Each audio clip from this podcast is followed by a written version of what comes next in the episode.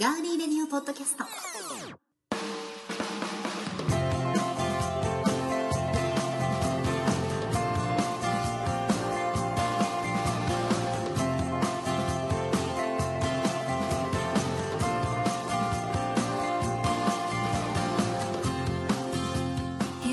レディオポッドキャストの時間です。皆さんこんばんは。名古屋市にあります。トンパテレビの名古屋スタジオからお送りしていきます。お相手は幸田沙織と、えートンパテレビのディレクターにも参加してもらって進めていきたいと思います。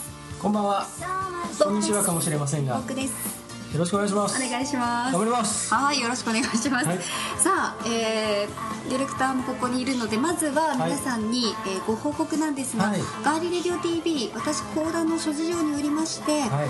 えーちょっとお休みをは2週間、ええ3週間、はい。私ですね、させていただくことになりまして、ポッドキャストのね、中ではあの次回は、えー1月17日本来は今日がね、そう。今日があの今日収録の日なんですけどね。収録じゃなくて生放送あ、そうそうそうそう。というふうにそうなんです。あの打ち上げてましたけども、はい。は今日はあのそれを代わりと言ったらなんですけど、そうですね。こうして収録をして、はい、収録をしております。ではい、毎週火曜日に、このガーリーレディオ TV の生放送の代わりに、はい。ガーリーレディオポッドキャストを配信していきますので、はい。どうぞよろしくお願いいたしまます。す。はい。ではですね、テンション高めに、はい。えー今回のガーリーレディオポッドキャスト、はい。なんと、うん。食べ物シリーズ第2弾イエイえ前回お寿司をピックアップしていきましたけれども、あれを食べてあの聞いて、もういても立ってもいられなくそうそうそうなったお寿司食べに。人がたくさんいたらいいなっていうね。そうそう私もお寿司食べに行きましたけれども、今回はですね、はい。これまた、はい。えー私たちが大好きなうーん。牡蠣にはい。スポットライトを当てていきたいと思います。はい。2人とも牡蠣うん。大好きですもんね好きですね。あなんでしょうねあの口に入れた瞬間の、うこうつるうんじゅわーっていう感じがたまらないんですけど、そうですねうんいろんな楽しみ方ができるんですが、はいあのーリスナーの方に方でも、ん。はい。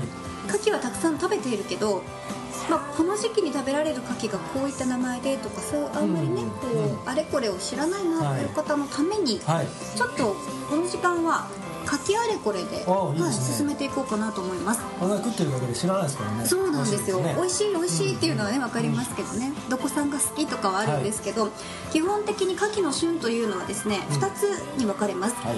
まずえ真牡蠣と呼ばれるのがはい。秋冬10月から4月、うん。で岩牡蠣が、えー春夏でうん。6月から9月ですね、でこの岩牡蠣ははい。別名、夏牡蠣とも呼ばれていて、うん。夏の時期が旬なんですよ、うよくね小さい頃あの長崎で育ったので、うん岩牡蠣を取りに行ったりとかもしたことあるんですけどただこのね、ん。うん。えー夏が旬の牡蠣、美味しいんですけれども、夏場っていうのはこう産卵期にうん。当たるためはいに身が痩せて、まああの美味しさは変わらないんですけど、菌の繁殖が非常に活発になるため、食中毒の危険が普段よりも倍に、えー増してしまうとも言われているんですね。うん。この辺りは気をつけてうん。食べられるといいかなと思いますけど、で牡蠣というのは大体11月頃から美味しくなり始めて、最も味が良くなるのはうん。産卵の準備に入るこれからです、うん。3月から4月でうん。身がたっぷりと栄養を、えー蓄えて太っているわけなんですね、うんではここでディレクターに問題です。はい。牡蠣の栄養分はうん。どんなものがうん。うん。含まれているでしょうか？愛情とか。うん。愛情とか、はい。うん。思いやりとか。うん。あとはあのなんかその生き優しさ？生きる力。生きる力とか？惜しい。あ惜しくない。牡蠣ね、はい。まあそういったものも含まれているかもしれませんけれども、牡蠣にはビタミン ABC が多く、はい。栄養が豊富なことから海のミルクとも言われているのは皆さんよくご存知ですよね、はい。それ知ってたね。知ってましたね、うん、そしてここからは知らない方多いと思いますよ、えー生牡蠣 100g 中には1日に必要なタンパク質量の3分の2がうん。カルシウムは3分の1、うん。リンは全量、うん。鉄分用土はなんと4倍も含まれています。えー、そうなの？そうなんですよ。で4つも食っちゃダメじゃんか。まあそう用土とかをね鉄分用土はでも4つ食べれば16倍のそうそうそうそう。計算ししたでしょただ単に。獅子16ですよ、うん。うん。はい。小学生でも分かっちゃった。でこの牡蠣 食べ過ぎて。牡蠣食べ放題とかね。鉄分取りすぎでって言って過鉄症候群ですみたいなのあるのかな？なんかでもあるよね。でも女性はいいんじゃないですか逆にね。そうなんですよ。女性になぜもってこいかというと、今ディレクターが言いましたけど、うん。えー冷えとか便秘で悩む方に共通して見られるのが貧血の、うん。えー貧血症というものなんですけど、うん。私もそうなんですけど、あと低血圧だったりとか、うん。そのために牡蠣は良質のタンパク質と同時に、うん。この造血に欠かせない鉄分とと、はい。あとコバルトなどのミネラルが豊富なので、うん。もってこいだそうです。いいですね、うん、あとディレクターのような、えーお酒が飲めるようになってから一気に大酒飲みになったというタイプの人、お酒飲む人いますよね、詳しくはブログチェック、はい。そうですね。チェックしてください、はい。そんなですねお酒を飲む方には、もってこいの食べ物だというのも知ってました。かだからそんなに分解するとかそういうこと、そうなんですよ。あのー酒のお酒の毒を消す、まあ、酒毒を、ねうん。消すと言われていて二日酔いや悪酔いの防止にも効果があるそうなんです、そうなんですね、あの肝機能を強化するグリコーゲンや、あとタウリン、うんビタミン B1B2 がいっぱいあるので、ん。疲れた肝臓をバックアップするには、まさにもってこいのスペシャルフード、うんなるほどね。牡蠣ということで、うんじゃあ土手鍋なんかも本当土手鍋飲む、食べながらお酒飲んだら一番いいんだ。ああそうだね。味噌も入ってるしね。味噌も入ってるしそうですね、程よい塩分も大事ですからね、土手鍋いいですね。土手鍋いいね。食べたい、うん。でそんなねあの、お味噌と一緒に食べるのもいいんですけど、うん。一緒に食べると相性がいいうん。お野菜があるんです、うん。ちょっと一緒に皆さんで考えてみましょう。なんだろうクリームシチューはじゃがいもと人参とブロッコリーが入ってるよね。うん入ってますね。それは考え中。ない。それは違うという顔してるのでえっ、と、えー、ネギだあ色味はね、うん近くなってきましたよあネギの上の方の色味にはあ上の方緑色なんだろうパセリだまあパセリも悪くはないんでしょうけどカタカナの名前じゃないな、カタカナじゃないですね。野菜の名前が。うん。で緑色でしょ？ほうれん草だ。あビンゴ正解。そうなんです。ほうれん草なんですね。でこれなんで相性がいいかというこあそういえばほうれん草入ってるもんね。クリームシチューとかね。でしょ、うん。そうなんですよ。でだからか。だからかどうかは分からないけども、でもそうかもしれない、うん牡蠣は亜鉛を最も多く含む食材であり、うん。ほうれん草はその亜鉛の吸収を助けてくれる効果があるそうなんですね。なので、えー、今の「へーってのはねあの朝一の命のねへ 知ってる人しか笑えないじゃん。しかもつぼらないしね。し見たことある人しかね。うんでほうれん草と一緒に食べるといいということでさっきディレクターが言ったクリームシチューに牡蠣とほうれん草を入れても美味しいんですけれども私が一押ししたいのは、うん。えー、牡蠣とほうれん草のグラタン。これねああ美味しいよね。美味しいんですよ。あそれ今それも入ってるね。そうなんですよ、そうね。そうすごく美味しい。ホワイトソースをねそう作るそうね。腑に落ちたの今。なんで腑に落ちたの？世の中の仕組みが分かったよあそっか。うんうんそうかそうか日本銀行はなぜあるかとか。ねうんそうそういう感じ。紙幣はなぜ作られるかとか。うん。そういうのと一緒。根源っていうの？根源？うん、よかったです。うん。でもこのホワイトソースを作る時に、うん。私個人的に牛乳牛乳じゃなくて、うん。豆乳を入れると、うん。あのちょっともうちょっと滑らかになってあのこうほうれん草が嫌いな方も食べやすくなるのでおすすめですね。あそうかもしれないね、うん。あのー牡蠣のそのいわゆる海産し、ねうん。海のものとそうそうそう。ちょっとこう香りが出るでしょ？ね。うん、そうそうそいうそう。ね。なので、豆乳はねぜひおすすめですのでやってみてください、うん。はい。グラタンやシチューです。豆乳鍋で牡蠣とほうれん草を入れる美味しいね。あそれもいいね、うん。ほうれん草ってあんまりお鍋に入れないですもんね。うんそんなにねたくさんは。あんまり煮すぎるとねそう。くたくたになっちゃうしね。ちょっと味がね。だからしゃぶしゃぶ的にさ豆乳鍋でちょっとこうしゃぶしゃぶってやってさ、うん。食べたらいいんじゃない牡蠣もねほうれん草も一緒にね。そうそうそうそう牡蠣だってさああそれも新しいですね。熱通したぐらいの感じでさ、栄養が豆乳の方に行くからさ、うん。であとそれ飲めばいいそうか。全部飲めるもんね、うん。あとはこうリゾットにしたりとかも余すことなく、うん。牡蠣とほうれん草の味をうん。味わえますもんね、うん。はい。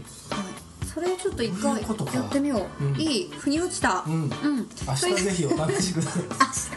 早あまあ早いに越したことないですから聞いてる方々はねそうですね。聞いてる人たちは、えっと来週だから二十何日でしょ？聞いてるのが、えーそうそう。20、何日だった？21日？1日の火曜日、これ聞いた翌日22日の水曜日うん。はぜひお試しください、はい。え豆ー、乳鍋。鍋のほうれん草とと牡蠣牡蠣のしゃぶしゃぶバージョンと風な感じクリームシチューとうん。グラタン、うん。もう3つ作っちゃそううそうだね、どれかを選どうせぶんじゃなくて。牡蠣買うんだから3つ作っちゃいましょう。そうですね、うん。ぜひお試しください。さあそれでは今回のガーリーレディオポッドキャスト、はい。えー、1曲お送りしたいと思いますが、はい。東京を中心に活動している4ピースインディーズバンドラウズガーデンのナンバーです。新世界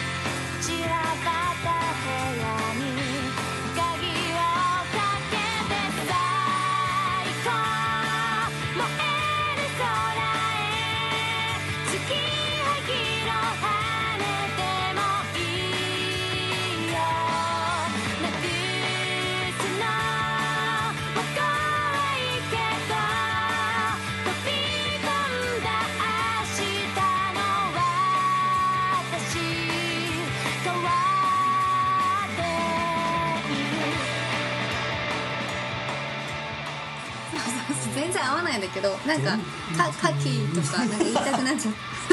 でも牡蠣ってあの ER がついつつうんきが美味しいって言うじゃないですか。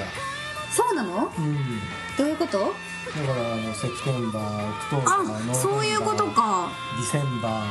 あそうですね。